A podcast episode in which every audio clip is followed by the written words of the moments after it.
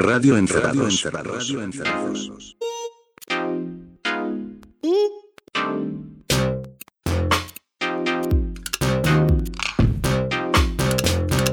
Radio Encerrados. Radio Encerrados. Muy buenas, señoras y señores, ¿cómo están? Bienvenidos a, Radio Encerrados. Hello, Hello. how are you? Muy Muy bien, bien, ustedes. ¿Vamos a escuchar musiquita? Así es como siempre. Hoy sí, ¿no? Hoy yo me vine con, Ah, te, con el, te veo, grabador, te, te veo el gra- funky. el grabador sobre el hombro. Te veo funky, te veo Hoy tenemos te veo Hoy sí, ¿no? soulero, ¿Qué quieres hacer? hip hopero. Sí. ¿Todo? ¿Hoy hip hop? ¿Hacemos hoy? No. No, no, pero- Pero la no. puta madre, pará. Le produje especialmente. Lo mismo, boludo. No, no, no, no me avisaron, no me avisaron. Siempre. Estuve sacando fotos para Instagram Story. No me avisaron, no, no. Te viniste con las dos bandejas para hacer scratching. No, no, me traje el pasacassette. Pero. No. Bueno. Listo. Bueno, entonces vamos por otro lado. ¿Qué les parece? ¿Puedo Con empezar yo? razón me regrafiteaste toda la casa. ¿Puedo empezar yo? estas paredes tan blancas. Igual eso, fuck the police, lo, lo haces porque estás acá adentro, porque afuera. Afuera, ¿sabes qué? Eso es un botón. Ah, Dale. Bueno, ¿les parece que empiece? y si no queda otra. Estamos para eso, ¿viste? Bueno, vamos a escuchar entonces una ronda musical como solemos hacer aquí en Encerrados. Y hoy dije, ¿por qué no? Empezamos muy arriba, muy, muy arriba con eh, un tema que es casi un lado B de un disco. Hay una banda que se llama Bonaparte. ¿Les suena? No. no. No es una banda en realidad, sino es un solista. Chaparrón Bonaparte. Su nombre es Tobias Hunt, o Junt, o Junt, Tobias Junt, que es suizo. Este, es un muchacho que la banda se llama Bonaparte, él es Bonaparte de la banda, eh, y Ajá. es el único miembro fijo. Va cambiando eh, eh, cuando toca en vivo y cuando lleva, en- del 2005 a hoy lleva no sé cuántos millones de shows hechos. Es un tipo muy activo, en vivo contagia mucha energía, están muy bien sus shows, boludeo, mucha, mucho humor. Este, y las canciones van un poco en saga. Son muy interesantes, es un, un- ecléctico músico. Y acaba de sacar un disco que se llama Return, Return eh, perdón, The Return of Stravinsky Wellington. Un disco en el que más o menos los estilos, no, no digan boludeces como tango o folclore, pero digamos, eh, los estilos que pueden pensar No están nada. ahí. No, pero cuando les diga esto, estilos que pueden estar. A ver, ¿qué? Chámame. ¿Ves? ¿Por qué? Hace balada, hace balada indie, hace. Balada rock. Hace. No, bueno, hace-. No, hace, eh, cuando dije balada era balada indie. Tiene un sonido indie, después tiene canciones divertidas, tiene canciones muy arriba, muy abajo, digamos, como que tiene muchos registros. Todo- todos alrededor del pop y el rock y todos atravesados un poco por cada, cada uno. Es un tipo que experimenta mucho. eh, es muy divertido escuchar un disco porque tiene una cosa muy descontracturada. Este disco es muy divertido por eso. Es su disco más profesional hasta el momento. Y después de todo... Como Kevin Johansen. No, Dios, Dios no sabe. Después de toda esa ida y vuelta, Sí. el último track es uno de esos que tiene silencio en el final y después un ruidito que no vamos a escuchar. Bueno, Este, mejor. pero el último tema es el único que no está cantado por él. Está cantado por una niña. Hay muy poca historia, por lo cual es muy difícil saber de quién se trata, quién es esta niña. No he leído entrevistas con él hablando de eso ni nada. Busqué la información porque me obsesiona este tema que vengo escuchando en repeat hace días y días y días. El tema se llama High Five in Your Face. Sci-fi. Ah, mira vos. Eh, es una nenita que seguramente es cercana a, a este muchacho, a Bonaparte, eh, y canta con un... Es una niña, nenita. Es una niña, No es una una, nenita. no es una forma babosa de Es una decir a nenita, una mujer. ¿no? es una nenita que convocó este muchacho para que cante en este tema. Básicamente lo que describe es una pelea entre mujeres, Sí, conocido en inglés como catfight. sí. Se llama High Five in Your Face, por eso precisamente chocar los cinco en la cara de otra persona y está hablando todo el tiempo de, de, no sé, eh, mi, mi nariz no sangra y cosas así, grita esta chica con un histrionismo insólito para la escena musical, sobre todo por la edad de esta niña. Miedo, miedo. El Miedo, tema miedo. es increíble, es muy contagioso, tiene en el medio guitarra surf, tiene en el Bueno, no, vamos a escucharlo. Dale, dale. Sí, dale, dale. Bonaparte de High Five in Your Face. Agárrate la peluca, Norma. I want to have a drum, and then it's like all the instruments that you have in there. Those I want. Okay, So, let's do it. okay. Ready to go? Oh, my headphones. Thank you. Mm. Lipstick in your eyes.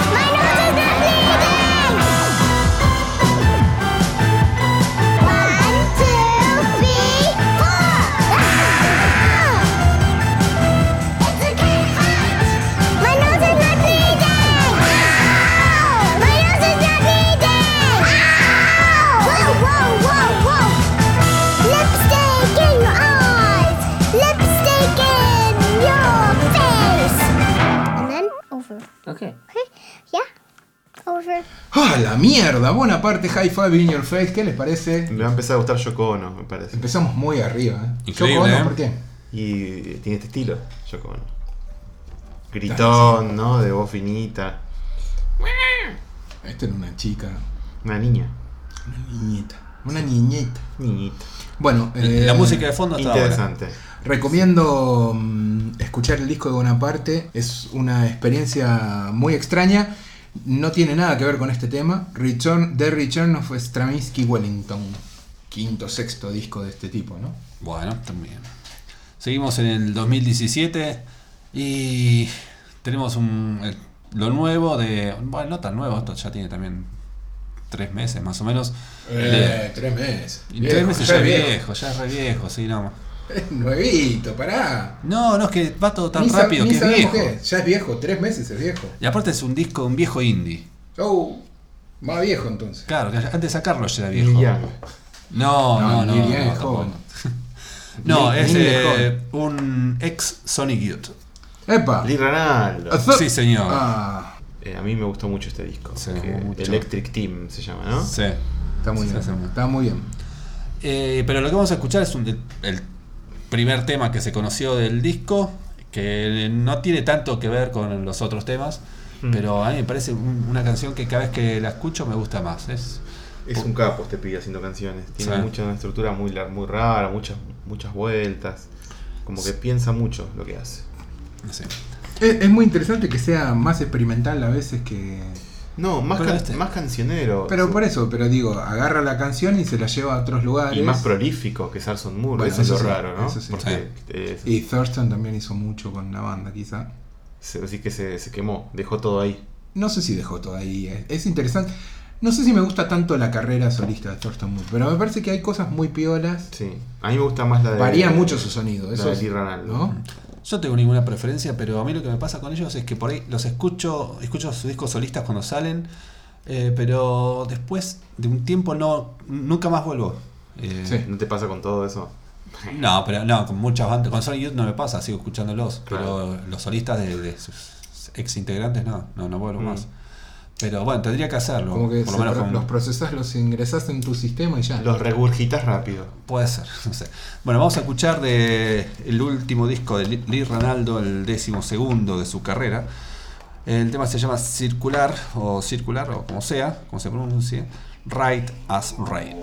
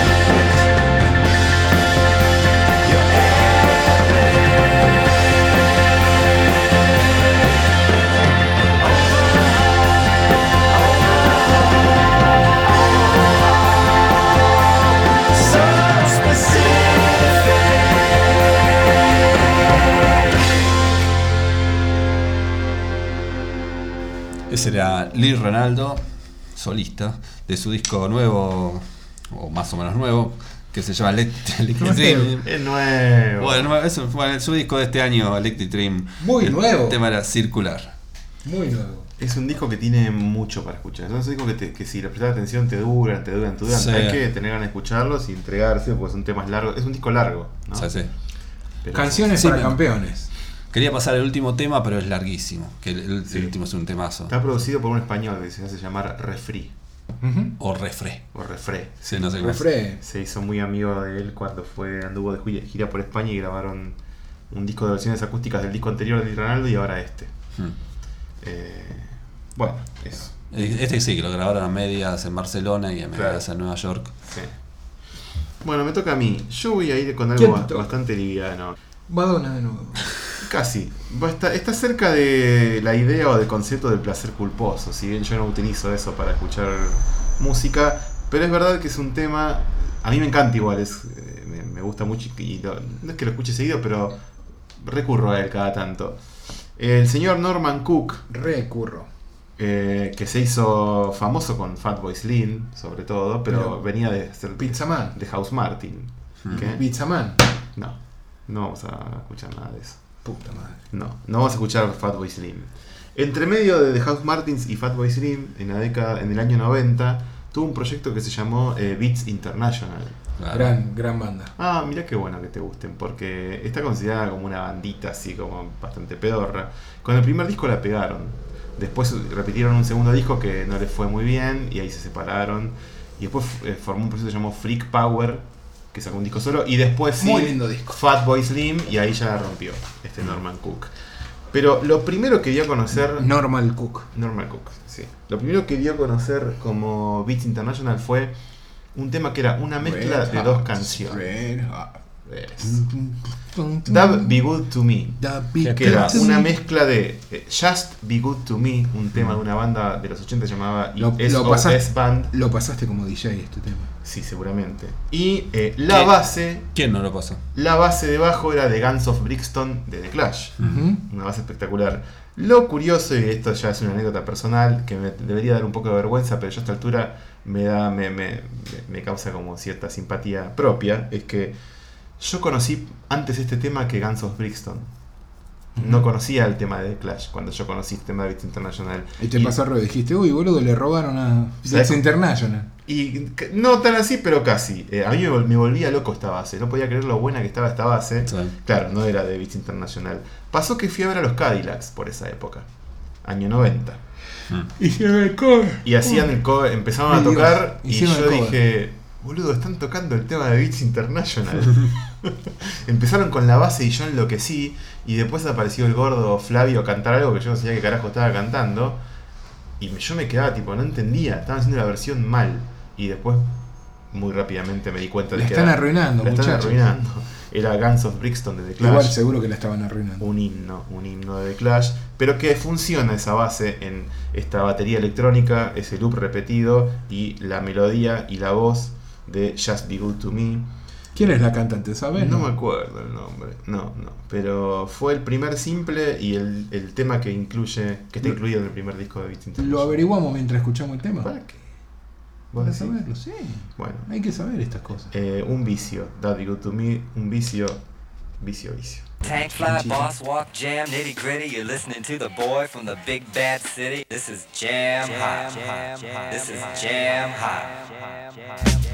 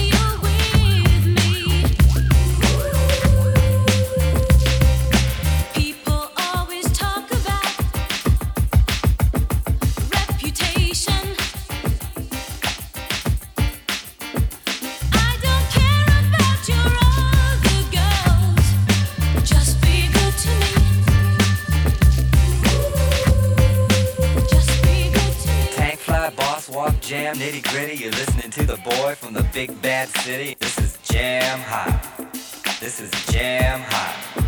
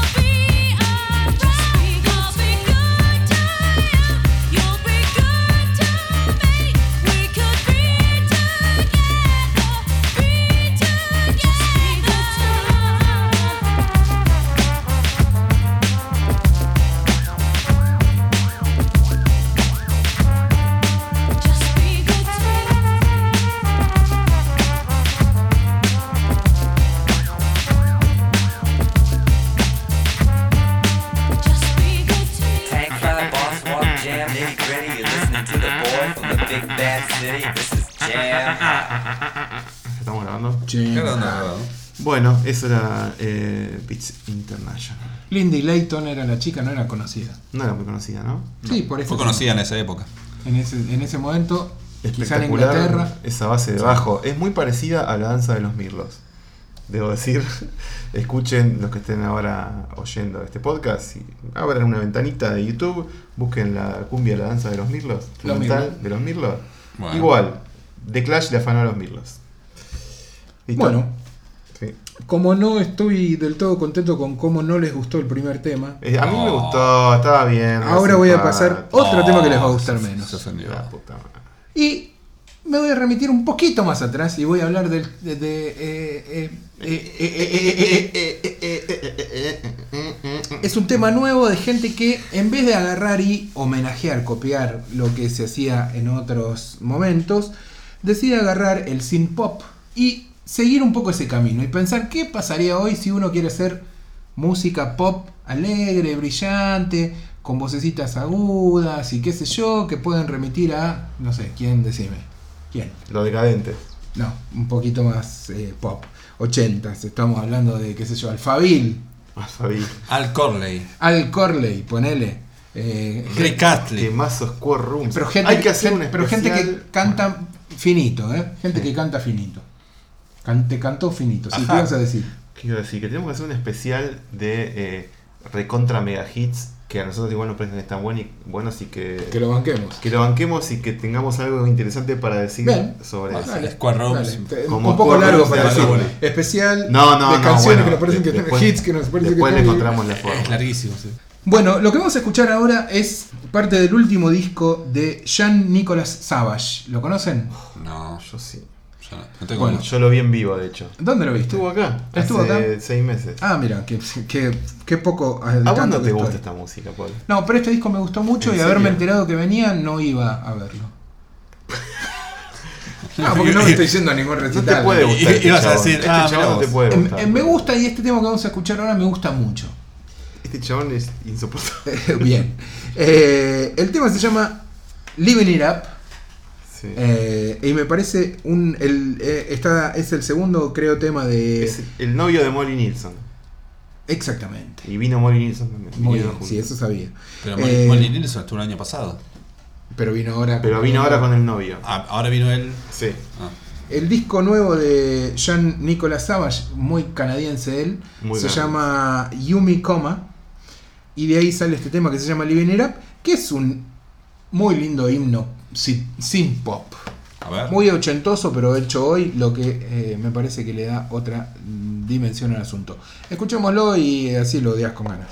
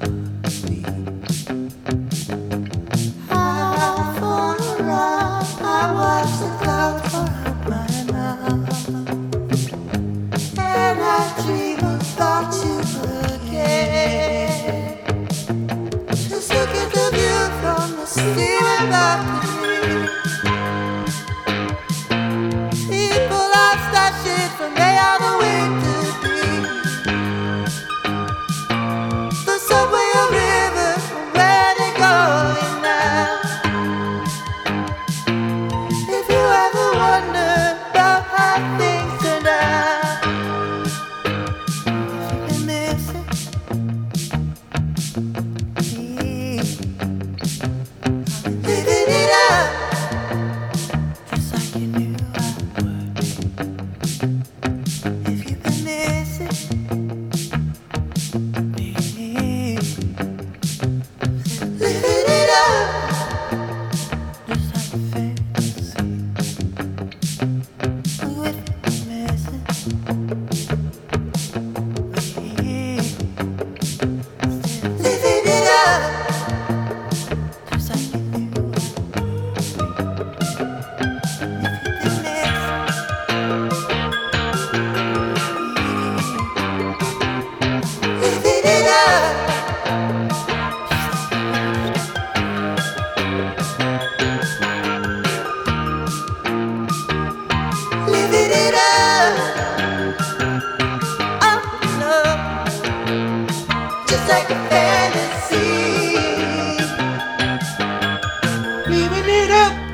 Era ya Michael Savage haciendo Living It Up. Lindo, ¿no? Me gustó. Lindo. Sí, sí, está bueno. Soleado, un pop soleado, Me pero gustó. insisto con esto, los instrumentos, los sintetizadorcitos, los pianitos, la guitarrita. Es como alguien que agarró la música de los 80 y no se ríe, no le hace homenaje porque es cool, sino Sí, sí. sabe entender el sonido, la esencia del sonido y lo reproduce de manera muy honesta.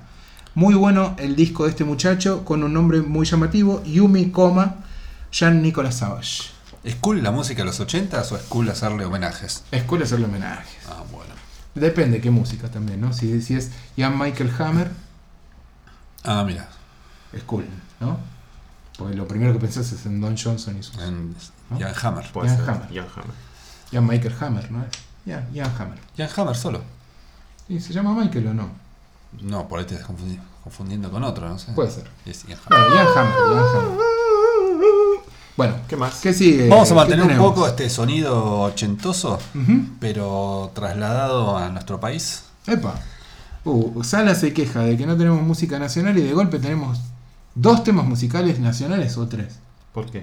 Porque vos tenés un tema Yo nacional. tengo uno. Pero vos Yo tenés- tengo otro después. Pero estás adelantando todo lo que va a venir, No, Paul. yo estoy diciendo eso. Y ¿Querés- ya querés quedan que- cuatro temas, ya sabemos dos. Ya spoileaste. No quedan cuatro, quedan tres. Uno, temas. dos, tres, cuatro, cinco. No. Quedan cinco. No, ya está. Uno cada uno, negro. Yo estoy. Yo, yo pasé uno. Vos das. Ah, no, vos tenés dos, sí. ¿Viste? Dale. A mí me quedan dos y a él también. Bueno, son cinco temas, dale. Bueno, ¿En qué está ahora? Sonido ochentoso, el sonido nacional más pop de esa época. Por ejemplo, Enanitos Verdes o Calamaro. Pero no se asusten, porque eso no, no es tan evidente. Lo, lo- lo encontrás después de varias escuchas. También hay algo de virus. O sea, lo escuchás, es peor, boludo. Es una de mis si canciones. enanito verde, después de varias escuchas, con una estamos. Es una de mis canciones favoritas de este año. Bueno. De esas que se te pegan, no- ¿Pero es te, te- queda todo el día. Sí, sí. Ah, pensé que era una banda de los 80. no, no, es una banda de ahora, pero que El, en tema, esta- el tema nuevo de Fito Páez, Aleluya. al No, no, no, no, no, no, no, no, no, no, boludo, no, no, no, no, no, hijo de puta. Te caí la noche. Bueno, Me hiciste acordar que lo escuché hace un par de días por primera vez. Yo debo decir, solo. No solo- lo terminé de escuchar, no, no Que pude. solo sepan que un amigo nuestro historietista, cuyo nombre salió hace un ratito, tuvo censura por hacer un. ¿Ah, sí? Sufrió censura, sí. ¿Por hacer Sol- qué? Solo voy a hacer esa queja, nada más. Censura Después les cuento, por después les cuento. Mientras Páez. suena el tema de qué banda, J. De Viva Elástico. Ah, muy bien, mira. A su- mí el segundo disco de Ibarástico me parece que tiene canciones himnos así espectaculares. Así que puedo confiar en que este disco está bien. No lo escuché. Bueno, este disco tiene un par de temas excelentes, un par de, de baladas que son están muy cerca de ser boleros modernos, que, que son excelentes. Pero esta es para bailar y se llama The New Wave. Ah, mira.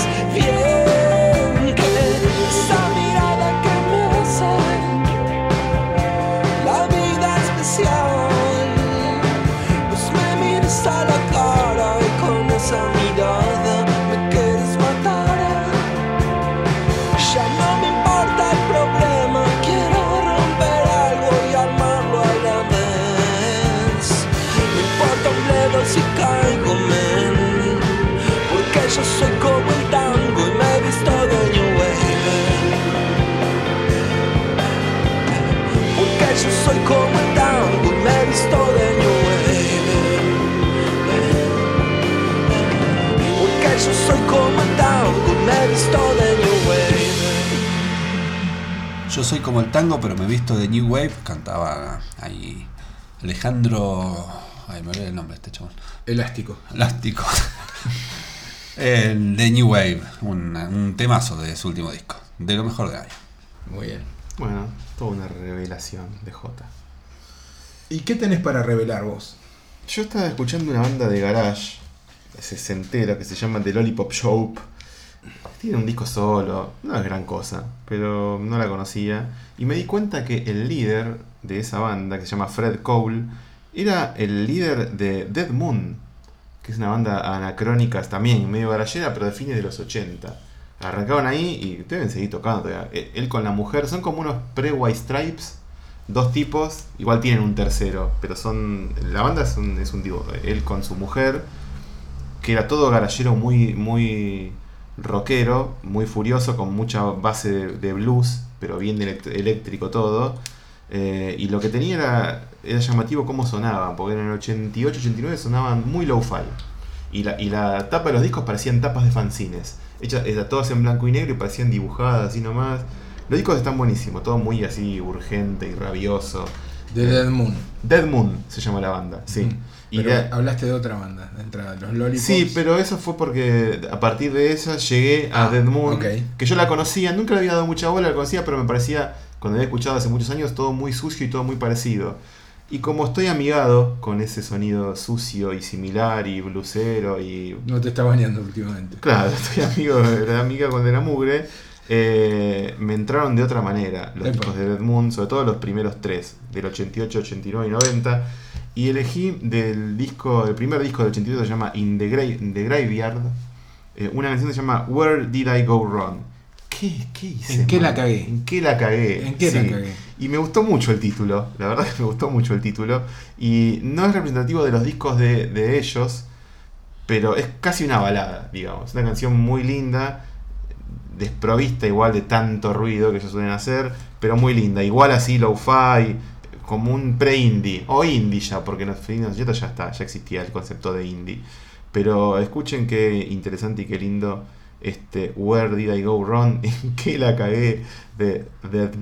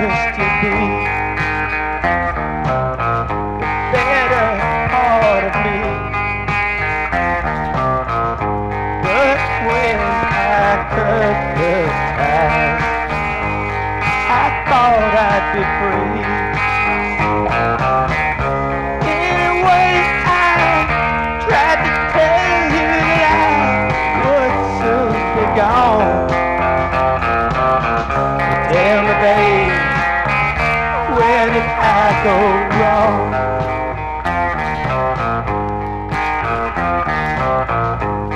I followed that dream. The one who's on his feet. I thought the world of you, but I thought more of me.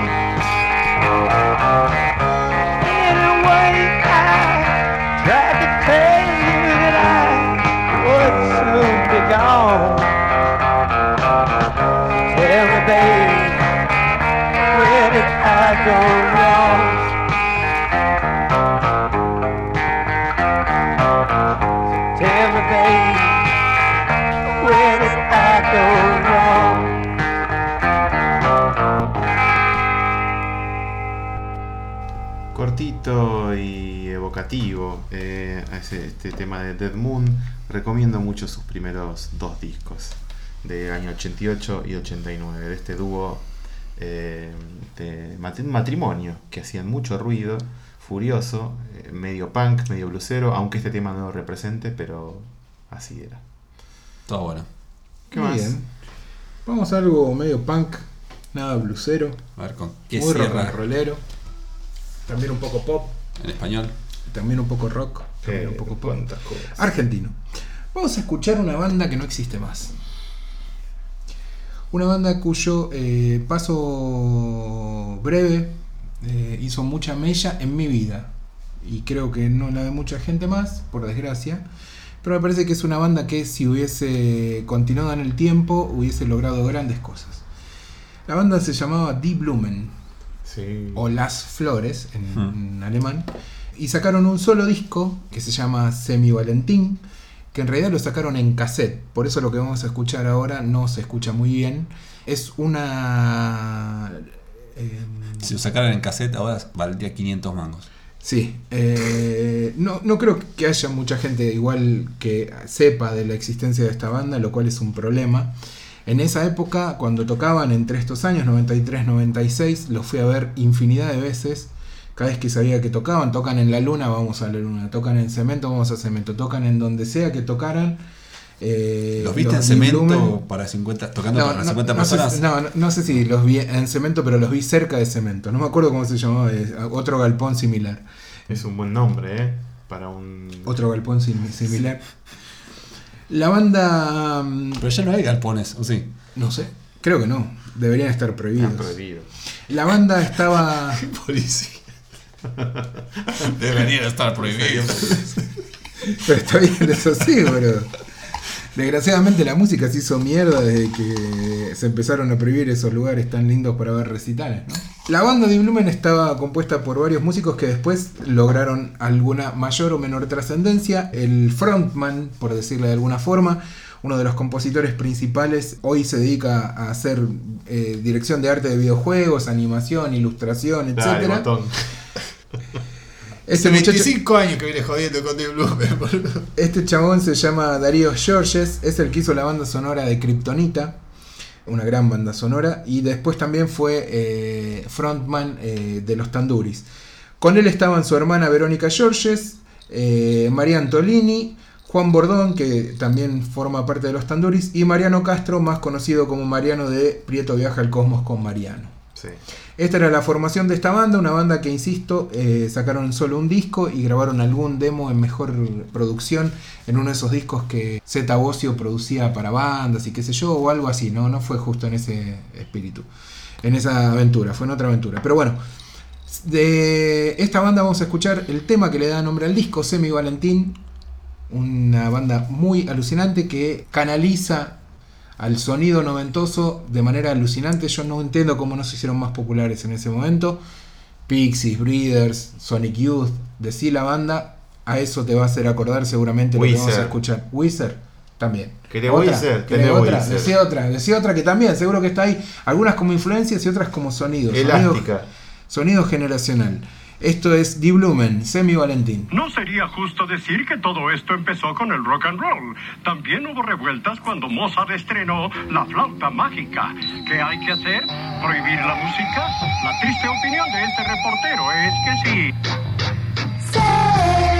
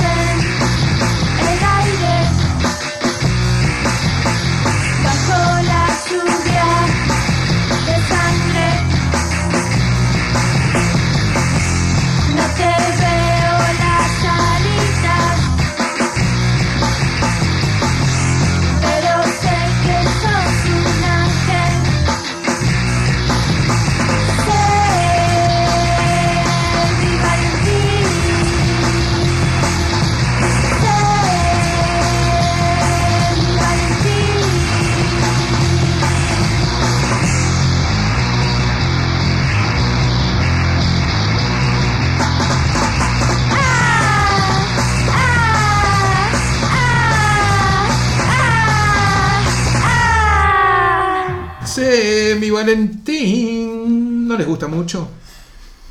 Me parece que quedan muy anclado a una época. Eh, parece, parece el primer disco de los Babasónicos. Ah, ¿qué ver? ¿Cómo- ¿Qué estás Sí, diciendo, sí. boludo? ¿El primer disco? ¿Te acordás? Sí, claro que me acuerdo. A mí me hace No, no. Nada que ver. A mí me hizo acordar de eso. Ah, bueno, bueno. No vamos a llegar nunca a un acuerdo. Bueno, me hizo una banda, eso.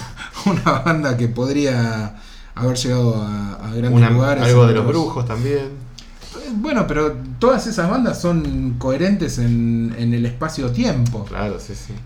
Tiene eso, porque claro, es una banda que estaba en ese espacio y tiempo, pero tienen verdaderas canciones. Recomiendo mucho, hay un Bandcamp al cual pueden llegar, donde está el disco entero, como Semi Valentín, Die Blumen. Vivan este disco, se lo merece. Bueno, ahí vamos. Mi última canción de esta emisión, también es de los años 90, pertenece al género de canciones de accidentes de autos. A la mierda. Es, es de Radiohead, no es de no es uno de sus hits, es, podría ser un hit, un lado B hit, un hit entre sus lados B. Eh, originalmente salió en 1993 en una, creo que la tercera o cuarta edición de Creep como simple. Este tema venía colado como tercero o cuarto en una versión en vivo. Después lo reeditaron dos años después en el EP High and Dry. También ahí metido como cuarto o quinto tema. Y después no sé si habrá aparecido en alguno de esos compilados de lado B. Es- En los compilados no oficiales sí están todos. Pero en los oficiales me parece que, que no, que ni figura. La canción se llama Killer Cars desde Radiohead. A.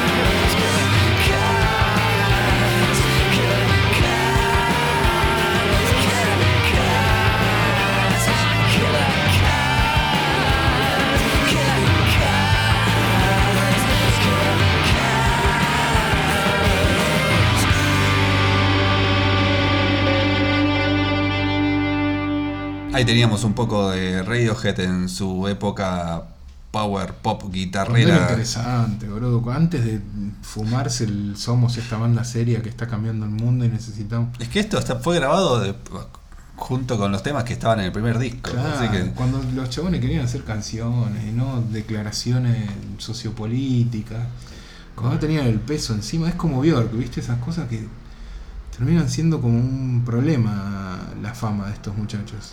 Y a No sé veces si están de acuerdo con lo que digo, pero Eh, Sí, no sé, yo es que lo que pasa yo es que le perdí el, el respeto. rastro. No, Ah. el rastro hace muchísimo tiempo, entonces no, no sé bien cuál es, qué tiene pasará por la cabeza de ellos. cosas, claro, pero cuando escuchás la canción hay como una cosa ominosa, ¿viste? De Sí. importancia de ser la gran banda y, y qué sé yo. Y hacer la gran no- obra.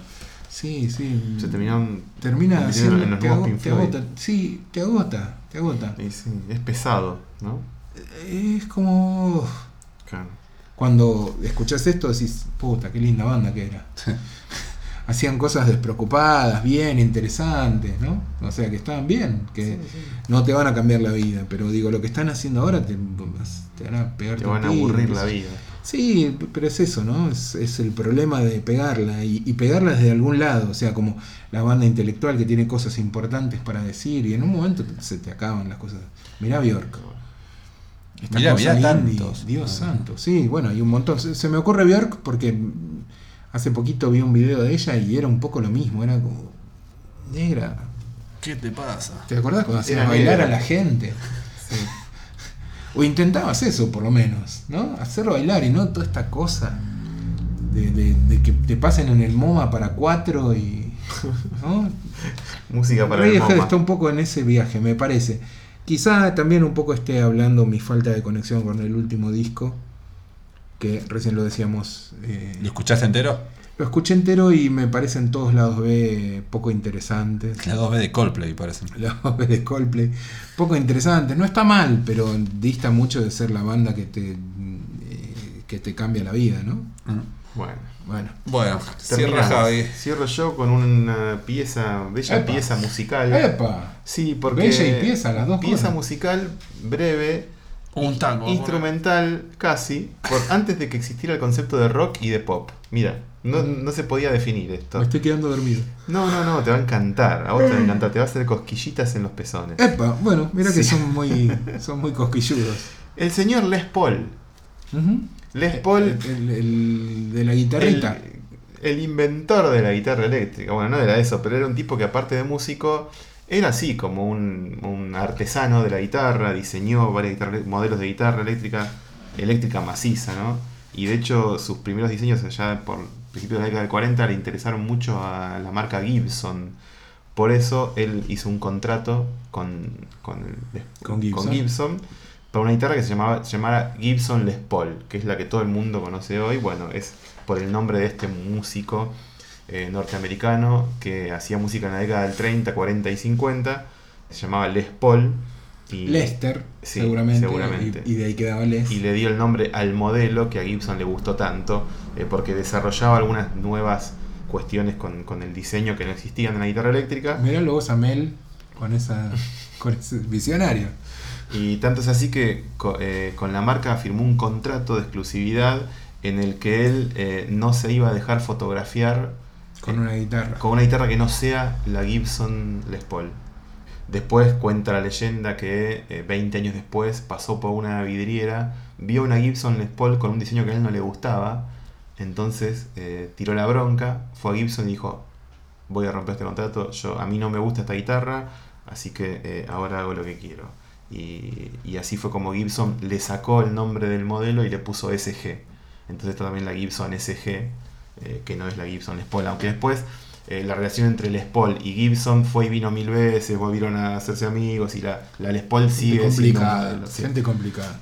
Bueno, Les Paul junto con su mujer que se llamaba Mary Ford grabó un montón de canciones, porque aparte Les Paul era como un visionario, medio un científico de los sistemas de grabación. Él también desarrollaba nuevas técnicas de grabación, fue como un impulsor de, de lo que era la consola de cuatro canales, no sé, como eh, le metió mucha rosca a, a esa cuestión técnica y con su mujer eh, experimentaban grabando cosas con guitarras y efectos sobre todo de reverb, cosas que no existían.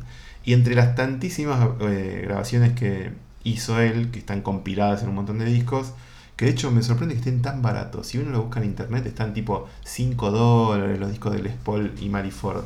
Un desperdicio, porque son maravillosos y cuando escuchen esta canción se van a dar cuenta. Una de las tantas canciones se llama Pacific Breeze, eh, brisa del Pacífico, será. Eh, es muy, muy linda, eh, instrumental, placentera. ¿Breeze o Bliss? Breeze. Breeze. Y es ideal para terminar esta emisión de Radio Encerrados. Así que. ¿Nos vamos con eso? Nos vamos en un velero, en la brisa marina, escuchando a Les Paul y Mary Ford. your star.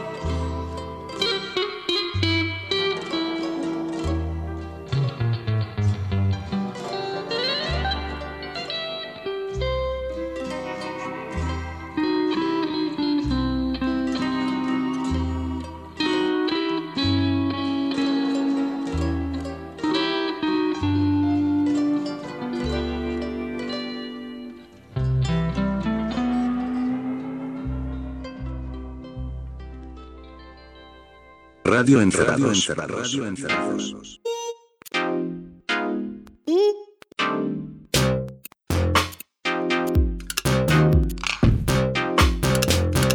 Radio Encerrados. Radio Encerrados.